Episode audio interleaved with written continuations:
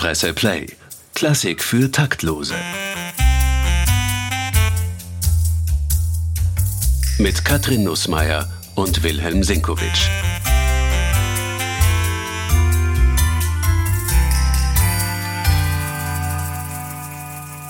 Wenn ich an eine Operette denke, dann denke ich da ja auch an Dirndln mit bauschigen Unterröcken, an frivol übertriebene Gesten, an ziemliche Blödeleien.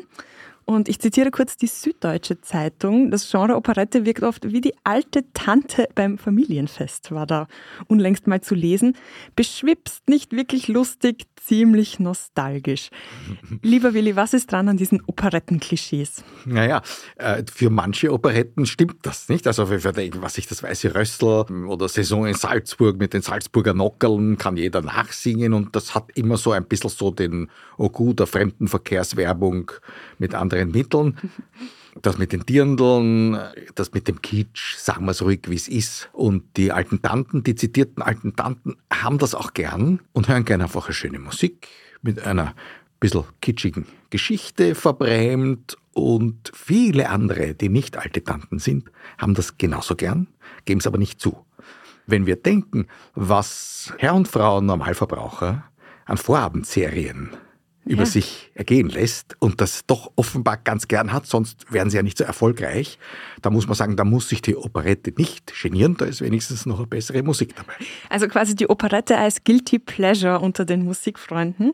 Liebe Hörerinnen und Hörer, willkommen in einer neuen Folge im neuen Jahr. Klassik für Taktlose, wir widmen uns heute der Operette. Die ist ja der italienischen Wortherkunft nach nichts anderes als eine kleine Oper. Ja, ein so, Öperchen. Ja, ein Öperchen. So ist es auch gebraucht worden. Also ich glaube, Mozart selbst hat seine Entführung in Briefwechsel mit seinem Papa als kleine Operette bezeichnet. Sogar das Vorgängerstück von Bretzner, aus dem das Libretto der Entführung aus dem Serail destilliert worden ist, heißt sogar im Druck Operette. Also das Wort gab es bereits, bevor es noch die Operette gab, so wie wir sie kennen. Also eine kleine Oper, in diesem Fall die Bezeichnung für das, was wir heute Singspiel nennen. Das heißt, dass nicht immer gesungen worden ist, sondern dass die Dialoge gesprochen worden sind. Das bringt uns jetzt auch gleich zur Definition. Kannst du mir bitte erklären, was genau ist eine Operette im Unterschied zu einer Oper, im Unterschied zu Musical, Singspiel, diese ganzen Begriffe, wie unterscheiden sie sich? Die Grenzen sind natürlich fließend, aber letztendlich kann man sagen, eine Oper, eine große Oper ist in der Regel durchkomponiert, äh, wie das heißt. Äh, bei Mozart zum Beispiel, was ich, äh, Figaros Hochzeit oder Don Giovanni, das sind Stücke, da wird nicht gesprochen dazwischen, sondern das, was der Dialog ist, wird als Rezitativ gesungen zur Begleitung eines Klaviers, eines Hammerklaviers ja, oder eines Das Cembalos. sind diese so halb gesungenen. Genau die man leider nicht versteht, weil Italienisch gesungen wird und die ja. wenigsten können Italienisch. Also man hätte mehr davon, wenn es auf Deutsch gesungen würde, dann wird man den Dialog verstehen. Wie auch immer. Okay. Bei der Entführung, auch bei der Zauberflöte, sind wir bei einem Singspiel. Da fallen diese Rezitative weg und da wird die Handlung im Dialog wie im Sprechtheater vorangetrieben und dazwischen werden Arien, Duette, Chöre gesungen. Das ist das Singspiel. Und wo das, ist jetzt der Unterschied zu Musical und Operette? Naja, historisch gesehen führt das Singspiel einmal zur deutschen Spieloper und in Paris gab es das auch. Da war das die Opéra Comique gegenüber der Grande Opéra. Die musste immer durchkomponiert sein. Das heißt, das war in Paris wirklich so, in der großen Oper durfte ein Stück nur gespielt werden, wenn alles gesungen wurde. Das heißt, Sprechverbot. Genau, also Hector Berlioz hat zum Beispiel für den Freischütz von Karl Maria von Weber, der natürlich eine pfundige Oper ist, wo es aber Dialoge gibt, so wie in der Zauberflöte, musste er Rezitative komponieren, damit das Stück an der Pariser Oper gespielt werden konnte. Sonst hätte es in der Opera Comique, Salfavard, gespielt werden müssen. Das war eben die kleine Oper sozusagen, die Operette im Wortgebrauch. Und da waren die Stücke mit Dialogen. Und wie gesagt, die Grenzen sind fließend, denn Opera Comique als Gattung hat dann Jules Massenet zu einer einsamen Höhe gehoben und der komponiert aber dann wieder alles durch. Ja, da ist nur der Stil, der Gesangsstil und der musikalische Stil kommt eher von der leichteren, dieser operettigen Opera Comique her. Habe ich das richtig verstanden? Das heißt, ob ein Stück jetzt Operette oder Opera Comique oder Singspiel oder Musical genannt wird, ist eher eine Frage der Herkunft und vielleicht des Stils und weniger eine klare Definitionssache, weil in allen diesen Formen wird gesungen und dazwischen gesprochen. Also gesungen wird auf jeden Fall, gesprochen wird nicht immer, sondern es wird das Gesprochene, also der Dialog wird in der großen Oper auch gesungen. Also und in Figaro, diesen ganzen anderen Formen darf aber wirklich Dialog gesprochen ja, stattfinden. In den, in den ja. kleineren, okay. so sogenannten kleineren Formen, den mhm. Operettenformen, sagen wir es ruhig einmal so, ja, ja. wird auch gesprochen. Und die Operette hat sich dann als, jetzt wenn wir es im griechischen Topos nehmen, als Satyrspiel abgelöst von der Tragödie. Also die große Oper parodiert, wird zur Operette. Erfinder Jacques Offenbach. Das heißt auch, die frühen Operetten hießen auch Offenbachiade. Bis herauf zu, zu Oskar Strauß, Walzertraum und so weiter, das nannte man die Offenbachiade. Das war eine freche, subversive, kabarettistische Theaterform, die sich lustig gemacht hat, sowohl über die formalen Errungenschaften der großen Oper als auch über den Zeitgeist. Drum war ja derjenige, der die Operette, die Offenbachiade in Wien eingeführt hat, war niemand geringerer als Johann Nestroy. Das war alles Mitte des 19. Jahrhunderts. Jawohl. Aber das heißt, wir können festhalten, die Operette, die als eine urösterreichische Kunstform gehandelt wird, ist eigentlich in Paris erfunden worden. Absolut. Also die freche, schwungvolle, subversive, sagen wir es ruhig, Operette ist in Paris erfunden worden, ist nach Wien übertragen worden von dem ebenso frechen und subversiven Herrn Nestroy. Der hat einfach die Offenbach-Operetten übersetzt genau. ins Deutsche. Und hat daraus und hat dann selber ähnliche Dinge gedichtet, auch als Parodien auf die damals aufkeimenden großen Opern von Wagner. Aber warum? Also gab es dann schon ein bisschen einen Überdruss im Publikum? Wollte man nicht mehr nur so harte, schwere Stoffe hören? Also gab es da ein Bedürfnis nach dieser Heiterkeit, die die Operette ja so gut erfüllt? Ja, wir müssen denken, was das für eine Zeit gewesen ist. Offenbach übt wirklich boshaftest Kritik an den Zeitumständen der sogenannten Belle Époque in Paris.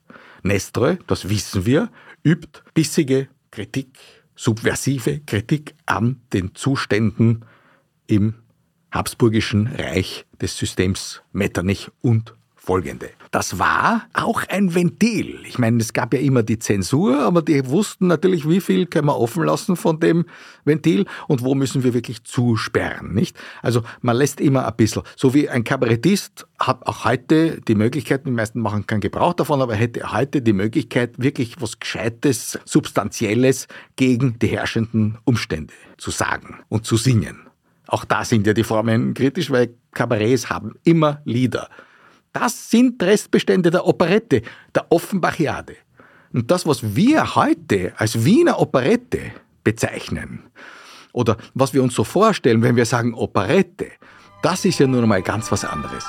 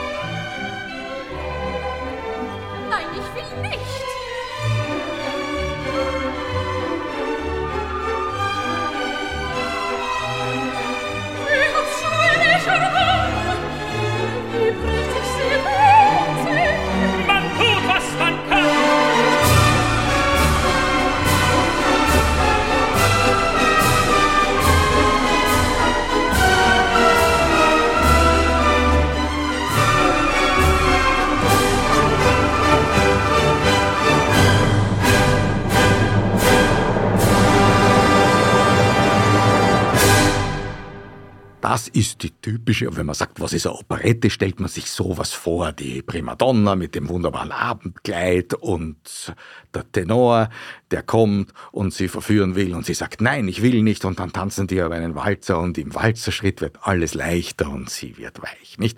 Typisches Operetten-Klischee, ziemlich gute Musik, muss man sagen, Franz Leher, Finale des ersten Akts der lustigen Witwe. Das ist Operette wie wir sie, glaube ich, im Kopf haben, wie wir dran denken, wenn wir das Wort Operette hören. Und das ist natürlich historisch betrachtet eine Lüge. Warum? Weil die Operette ursprünglich eben ein freches, subversives, sag schon, kabarettistisches Genre gewesen ist. Und die Leute sind hingegangen, nicht weil sie schöne Musik hören wollten, das auch. Aber im Wesentlichen wollten sie wissen, welche Pointen gegen Napoleon III. Haben Offenbach und seine Librettisten jetzt wieder parat. Natürlich waren in der französischen Operette bei Offenbach eine Menge wunderbarer Melodien immer drinnen und spritzigste Tanznummern. Das hat immer dazugehört, das sorgt natürlich für Unterhaltung, aber natürlich, wenn man den Text dazu kennt, dann ist auch ein Cancan etwas durchaus Subversives.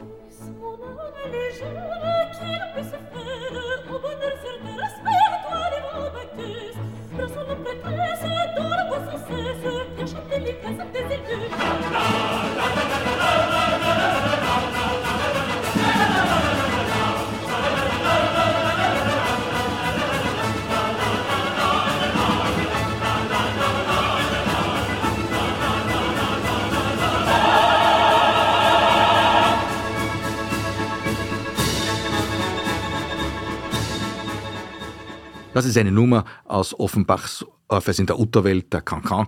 Den kennt jeder und der war ein Schlager vom ersten Moment an. Das ist natürlich wichtig für die Operette gewesen, von Paris an bis über Wien, dass da immer Schlagermelodien, wirkliche Hits drinnen waren und das haben die Leute genossen, das hat man auf der Straße gepfiffen, man wusste gar nicht, worum es in den Stücken gegangen ist. Die Stücke hat man sich aber trotzdem angeschaut, weil sie natürlich provokant und frech waren. Also man könnte über die Operette jetzt auch boshaft sagen, das ist im Grunde einfach ein Schlagertheater. Ist es auch, ja, aber eben in Frankreich, in Paris, war es kabarettistisches und äh, politisch brisantes Schlagertheater. Schlager auch zum Mitsingen, zum Mitpfeifen, aber mit sehr ähm, gewürzten Pointen gegen die Obrigkeit. Wie ist das, wenn Offenbach sich lustig macht über die Herrschenden, über die herrschende Klasse, über den Militarismus Hören wir mal, wie in der Großherzogin von Gerolstein ein Emporkömmling, der sich beim Militär hochgedient hat, über seine militärischen Erfolge und Siege berichtet. Das klingt folgendermaßen. En très bon ordre, nous partîmes, notre drapeau flottait au vent. Et quatre jours après, nous vîmes cent vingt mille hommes manœuvrant. J'ordonne alors que l'on s'arrête, j'avais mon plan et jugez-en. Ce plan n'était pas trop bête, on a du flair sans avoir l'air. J'avais trois cent mille bouteilles, moitié vin et moitié liqueur. Je me fais, ouvrez vos oreilles, tout raflé par leurs maraudeurs. Voilà tout leur camp dans la joie, du vin, buvons et nous grisons. Dans le vin, leur raison se noie, moi je l'attendais et j'espérais. Le lendemain, ils acceptèrent le combat. Je les vis se ranger en ligne, mais Seigneur Dieu, dans quel état? Ils se répandaient dans la plaine, vite en roulant des poulines. C'était comme un grand champ d'avenne, au gré du vent se balançant. Devant son armée en goguette, le général, l'œil allumé, gamba des gris comme un trompette, et me criait Oué, oué Je lui réponds Viens-y, ma vieille Tout aussitôt le pauvre sauce se fâche, brandit sa bouteille,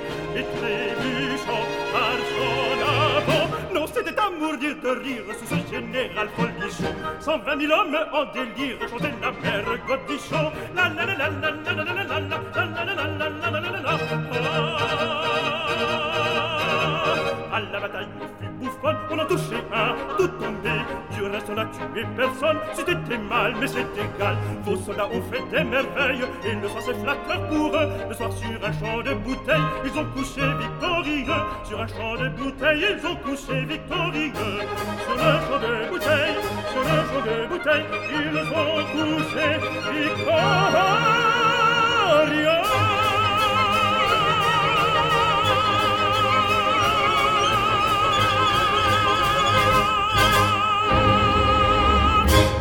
Das ist also parodistischer Militarismus oder eine Parodie auf den Militarismus. Das Interessante ist, in dem Moment, wo die Operette nach Wien gekommen ist, war sie bei Nestroy natürlich noch sehr frech, ist aber relativ bald eingewienert worden und gemütlich geworden. Und die Integrationsfigur war natürlich Johann Strauss. Der Walzerkönig. Der Walzerkönig, der Walzerkönig bleiben wollte und eigentlich überhaupt nichts mit dem Theater zu tun haben wollte. Aber er hatte eine geschäftstüchtige Frau, die hat ihn überredet, gemeinsam mit dem damaligen Direktor des Theaters an der Wien.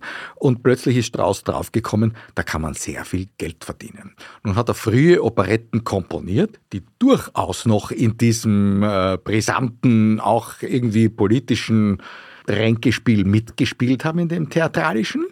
Die Fledermaus zum Beispiel basiert als berühmteste Wiener Operette auf einem französischen Stück und ist ja genau genommen schon noch ziemlich frech. Und je länger es gedauert hat, die Operettenkarriere des Johann Strauss, umso gezähmter wurde er.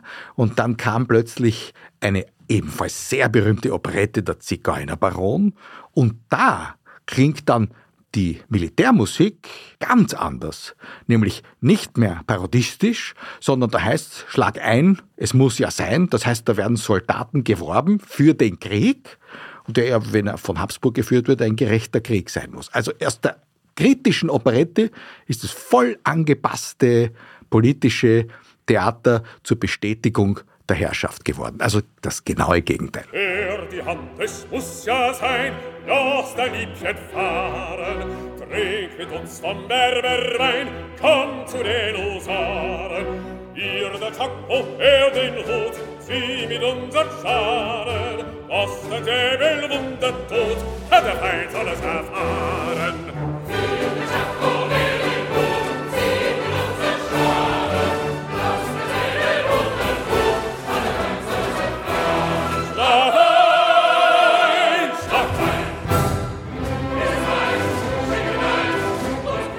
Das sogenannte Werbelied aus dem Zigeunerbaron von Johann Strauss. Damit ist die wienerische Operette geboren, die mit der Pariser Kabarett-Operette wirklich gar nichts mehr gemein hatte, außer die Tatsache, dass zwischen den musikalischen Nummern die Dialoge gesprochen worden sind. Hey, Werbung. Hat auch Platz. Gleich geht's weiter. Porzellan ist ein sinnliches Material. Sie können es fühlen, sehen und auch hören. Porzellan ist Energie, emotionale Energie, gebrannte Energie, gespeicherte Zeit, gelebte Kunst. Wir feiern 100 Jahre Porzellanmanufaktur im Augarten mit einer Ausstellung zu den 20er Jahren. Erleben Sie mit allen Sinnen, wie sich diese spannende Zeit des Aufbruchs im Porzellan wiederfindet. Hören Sie im Museum Porzellangeschichten und eine Klanginstallation. Spüren Sie Geschichte, Kunst und Leidenschaft. Besuchen Sie uns. Nochmal kurz zur Fledermaus, weil du sie vorher erwähnt hast. Die ist ja auch deshalb bekannt, weil sie jedes Jahr zu Silvester gespielt wird und zwar nicht nur in Wiener Opernhäusern, sondern international. Warum eigentlich kommt da Silvester vor in der Fledermaus? Nein, aber es wird viel Champagner getrunken und das heißt, Champagner ist an allem schuld. Aber es gibt in dieser Champagner-Oper, wie sie auch genannt wird, viele Nummern, die noch ein bisschen was von diesem wie gesagt, subversiven, frechen, parodistischen Element drinnen haben.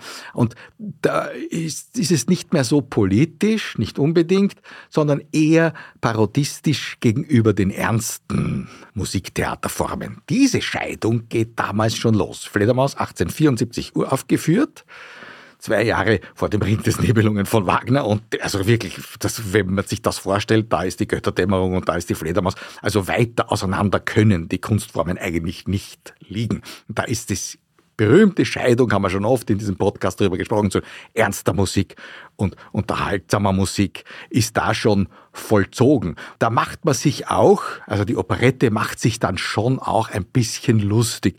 Überlegen wir das wunderbare Abschiedsterzett, das in der Fledermaus im ersten Akt gesungen wird, wo sie, äh, die Rosalinde sich von ihrem Mann, der in den Arrest muss, verabschiedet und da stimmt auch das Dienstmädel quasi einen militärischen Ton an und plötzlich löst sich der ganze Abschiedsschmerz in dieses freche Oje, oje, wie rührt mich das, wie rührt mich das, wie rührt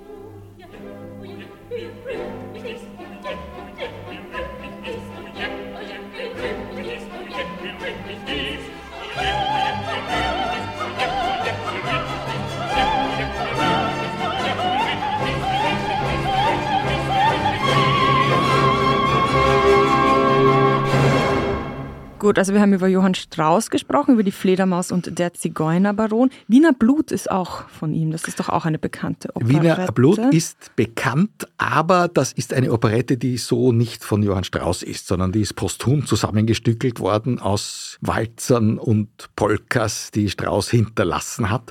Er wusste zwar, dass das entstehen wird, aber er hat selber keinen kompositorischen Anteil daran dass er es sozusagen zu diesem Text komponiert hätte, sondern das okay. haben die. Das ist ein bisschen wie das, wie das ABBA-Musical.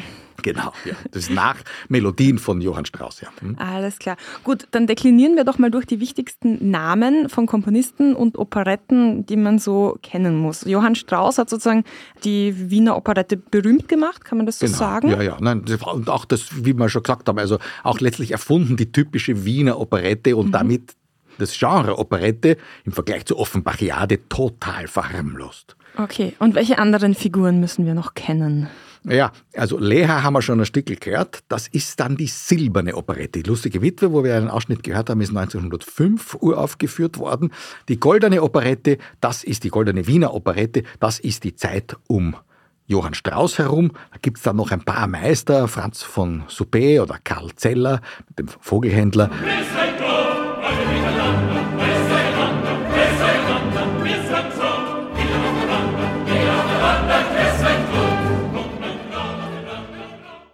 Karl Millecker mit dem Bettelstudent, das sind auch noch berühmte Titel, die noch in dieser Zeit von Johann Strauss entstanden sind. Ach, ich hab sie doch nur auf die Schulter geküsst und der Schlag mit dem Fächer vergossen. Und danach 1900 wird die Operette immer melodramatischer, wenn man so will. Ja. Es ist reines Unterhaltungstheater mittlerweile, wird im Vergleich auch zur Fledermaus immer rührseliger. Man erklärt auch diese Finalnummer aus dem ersten Akt der lustigen Witwe. Also das ist schon sehr einschmeichelnde Musik, eine völlig harmlose Situation, weil das hat mit Politik, so wie bei Offenbach, überhaupt nichts mehr zu tun, sondern das ist, liebt sie mich oder liebt sie mich nicht? Oder Hasch mich, ich bin der Frühling. Nicht? Also das ist dann so das Genre der, der Operette. Und die silberne Operette, ja, da ist Leha der Hauptmeister und da gab es noch etliche andere, vor allem zum Beispiel Leo Fall oder Oskar Strauß. Das sind Komponisten, die wirklich alle miteinander tolle, große Melodiker gewesen sind, so wie du zuerst gesagt hast, ja, das sind die Schlagermelodien. Natürlich, das ist genau das, warum man in die Operette gegangen ist. Und das Interessante historisch betrachtet ist, dass viele dieser Komponisten, allen voran Franz Leher, eine unglaubliche Sehnsucht gehabt hatten. Wir haben zuerst von, dem, von den Gegenpolen Fledermaus und Ring des Nibelungen gesprochen. Eine ungeheure Sehnsucht hatten, ernst genommen zu werden. Und Leha in seinen späten Operetten verzichtet sehr oft aufs Happy End, lässt Operetten tragisch enden. Das ist erlaubt. Das ist erlaubt. Ist es dann noch Operette? Nein, das ist eben die Frage. Wo landen wir da? Das ist ein musikalisches Rührstück, zum mhm. Beispiel Das Land des Lächelns, zum Beispiel Juditha, sind einige der berühmtesten Nummern oder der Zarewitsch. Das sind alles Operetten, die kein Happy End haben. Dann hätten wir gleich einen Mythos hier jetzt platzen lassen. Es muss nicht immer eine Komödie sein. Es muss nicht immer gut enden in der Operette. So ist es, ganz genau. Es ist das Niveau der Vorabendserie, von dem man sich insofern verabschieden möchte, als Vorabendserien, glaube ich, immer gut ausgehen. Ja, also, auch nicht unbedingt. Auch nicht unbedingt. Also ja. bitte. Vor allem dramatisch müssen sie sein. Es muss sehr dramatisch sein. Und das ist, da gibt es die großen Auseinandersetzungen, die großen Liebeskrisen. Und es muss nicht immer gut ausgehen. Es gibt meistens das ist auch so ein Operettenklischee, das immer durchgezogen wird. Es gibt meistens zwei Paare, das sogenannte Bufferpaar, die sind übergeblieben von der Komödie. Die tun Schnurspringen und Seiltanzen und die können alles und die können auch tanzen. Da kommen dann schon zum Musical hin ein bisschen, nicht? Da sind die Vollprofis, die haben auch die spritzigen Nummern und da ist, wird auch auf der Trainer ausgedruckt, aber letztendlich kriegen sie sich. Und dann gibt es das große Paar, das Heerepaar, das Prinzenpaar sozusagen und die kriegen sich dann nicht unbedingt am Schluss. Da ist dann oft der, das, der tragische Schluss mit, mit wieder, wieder zur, für, zur Reprise der wichtigsten Nummer, der wichtigsten Schlagernummer, die wird dann mit einem Trainer gesungen und dann fällt der Vorhang und alle haben feuchte Augen.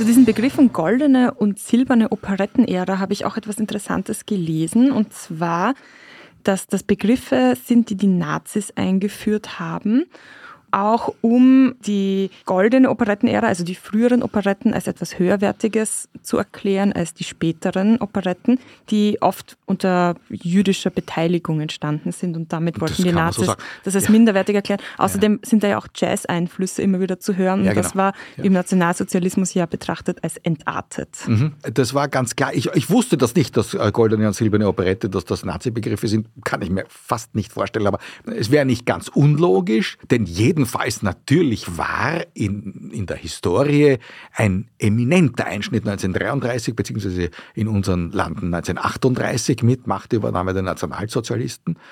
Viele Schöpfer der kabarettistischen, subversiven, aber auch der lyrischen Operette der silbernen Ära, verwendet man es jetzt trotzdem, weil es eingebürgert ist, mussten fliehen.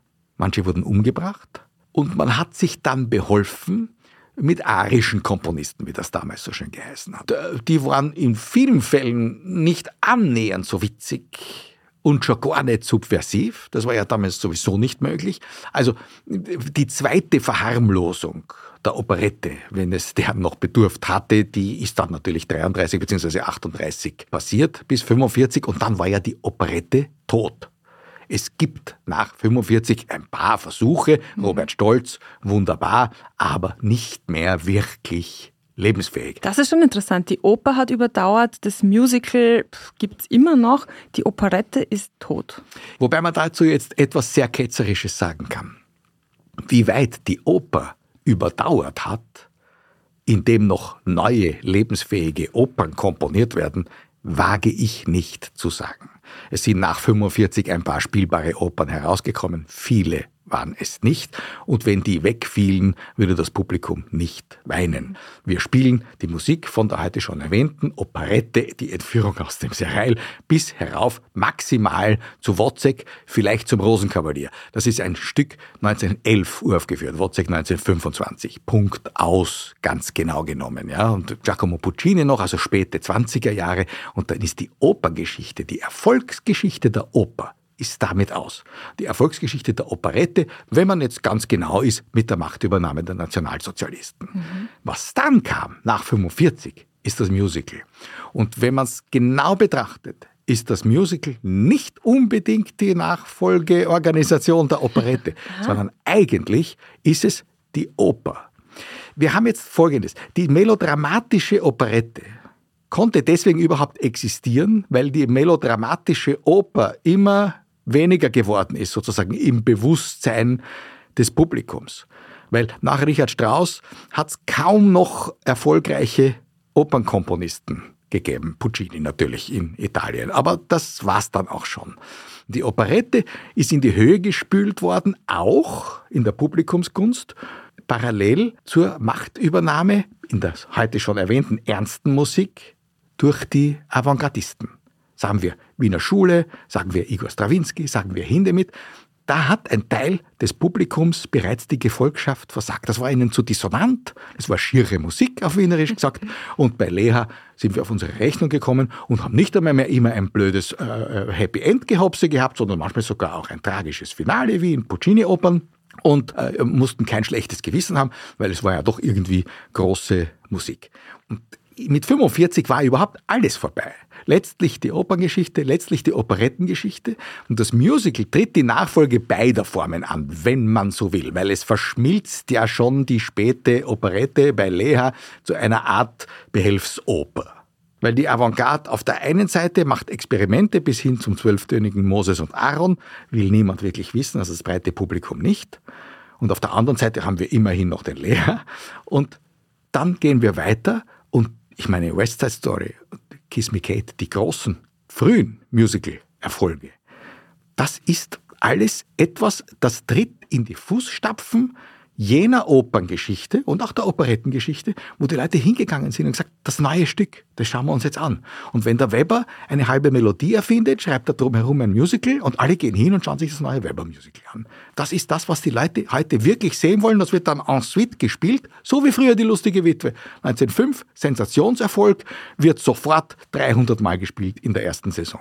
Nicht? Aber was haben die Musical-Komponisten anders gemacht als die Operettenkomponisten? Also warum konnten die das übernehmen und warum hat die Operette da ausgedient gehabt? Naja, in Wahrheit arbeiten sie mit genau den Mitteln, die du schon erwähnt hast. Also die Zeitoperette der 20er Jahre hat freche amerikanische Rhythmen schon hereingenommen wieder und hat die zeitgenössische Tanzmusik auf die Bühne gebracht was ja Johann Strauss auch gemacht hat, er hat den Walzer auf die Bühne gebracht. Ja, nicht? und das machen Musicals heute, indem sie Hip-Hop auf die Bühne bringen. Ganz genau.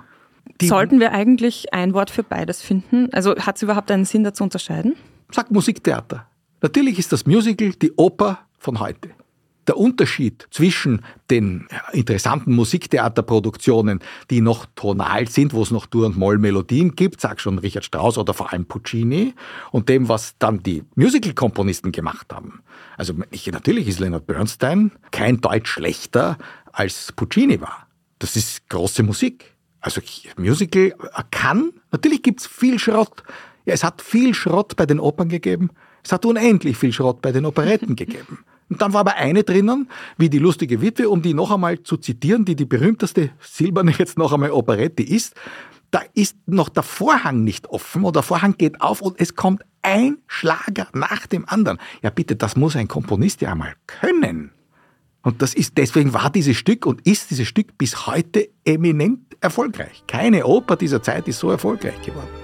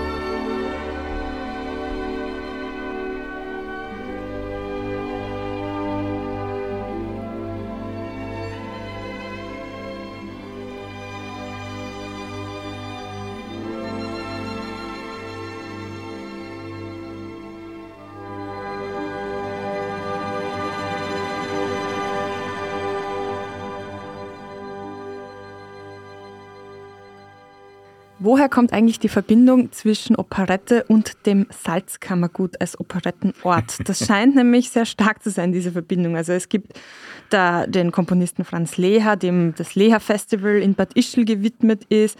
Ähm, es gibt natürlich das berühmte Im Weißen Rössel, berühmt geworden auch durch die Verfilmung mit Peter Alexander. Natürlich. Weißen Rössel am Wolfgang singt, da steht das Glück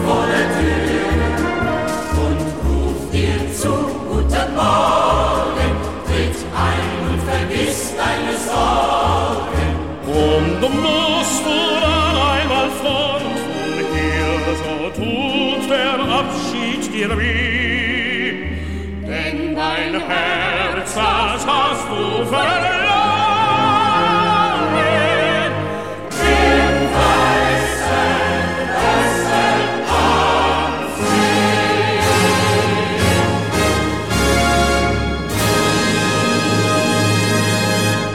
Und jetzt beginnt ja gleich das Jahr der europäischen Kulturhauptstadt in Bad Ischl und zwar mit einer Operettenaufführung. Also warum hat diese Gegend die Operettenkomponisten so sehr angezogen? Das ist wiederum mit dem Habsburger Flair dieser Epoche zu erklären. Kaiser Franz Josef und sein ganzer Hofstaat weilten im Sommer zur Sommerfrische in Bad Ischl. Daher hat es alle dort hingezogen. Natürlich die führenden Unterhaltungskomponisten als allererste und auch die Librettisten. Die Librettisten sind die, die den Text die schreiben. den Text schreiben, ganz genau. Und wenn man jetzt auf der Promenade in Ischl, auf der Esplanade marschiert und schaut, welche Villen da stehen, an jeder besseren Villa in Bad Ischl ist eine Gedenktafel für einen Operettenkomponisten oder für einen Operettenlibrettisten. Und daher ist und war Ischl das Zentrum, vor allem zur Zeit der, jetzt sage ich es noch einmal, der silbernen Operette. War das ganzjährig oder nur zur Sommerfrische? Ja, im Sommer, im Sommer natürlich. Franz Leher hatte die Leher-Villa in Bad Ischl und ist natürlich mit dem kaiserlichen Hof nach Wien zurückgezogen und dann hat er halt im 19. Bezirk auch eine Villa gehabt. Okay, also die äh, Operettenkomponisten wollten eigentlich einfach immer dort sein, wo die gute Gesellschaft ist, Wo die Musik spielt, wie man in Wien sagt. die sie spielen lassen.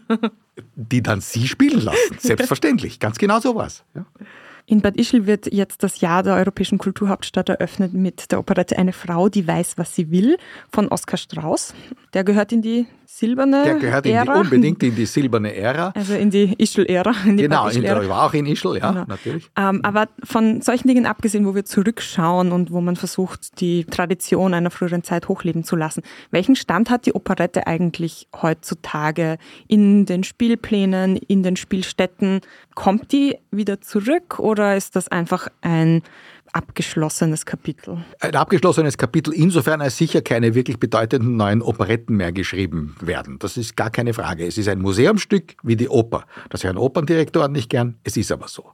Und natürlich ist ein Operndirektor und ein Operettendirektor, ein Haus, der ein Haus führt, wo auch Operette gespielt werden soll, dazu verpflichtet, die wichtigsten Versatzstücke der Geschichte dieses Genres immer neu zu präsentieren. Im Geiste des Werks. Und da ist Operette natürlich etwas, was sehr dankbar ist. Wie gesagt, vor allem die guten frühen Operetten, die Offenbachiaden.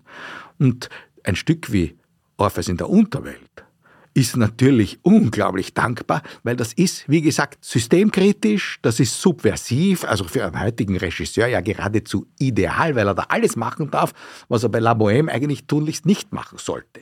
Das Stück so auf die Bühne zu bringen, wie es gedacht ist, heißt im Fall von Offenbach ein wirklich provokanter Theaterabend. Darum haben Regisseure und Direktoren die Offenbach-Operetten, die Offenbachiaden ziemlich gern. Also Leha tut man sich schon viel, viel schwerer, aber bei einem frühen Strauß, auch die Fledermaus, könnte man schon ziemlich zynisch und gut inszenieren. Leider waren die Versuche, eine Fledermaus in Wien auf modern zu machen, alle, die ich erlebt habe, äh, nicht äh, von guten Geistern begleitet, denn dann schießen die immer übers Ziel und schreiben den Text um und das, das ist alles nicht notwendig, sondern man könnte den provokanten Geist, der da sowieso drinsteckt, wirklich mit neuen Mitteln herausholen. Das heißt ja nicht, dass man es auf der Müllhalde spielen muss. Ist eine Operette musikalisch gesehen weniger komplex als eine Oper? Nicht unbedingt. Also ich meine, es kann eine Johann Strauss Operette ziemlich komplex sein, also so komplex wie eine Massenet-Oper, sicher. Ich meine, wie gesagt, wenn man jetzt von der Götterdämmerung ausgeht, äh, wird man keine vergleichbare Operette finden. Aber wenn man von Unterhaltungsopern ausgeht, die es ja auch gibt, ja, Zum also Beispiel? Opera Comique, äh, äh, ja, ich meine, selbst wenn man nimmt Mozarts Entführung aus dem Serail, ist natürlich Unterhaltungsmusik.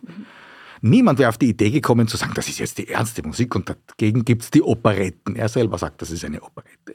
Wir sind da immer mit der Scheidung zwischen ernst und unterhaltend ein bisschen überkritisch. Wie gesagt, zwischen Götterdämmerung und Fledermaus klafft eine ziemliche Lücke. Ja?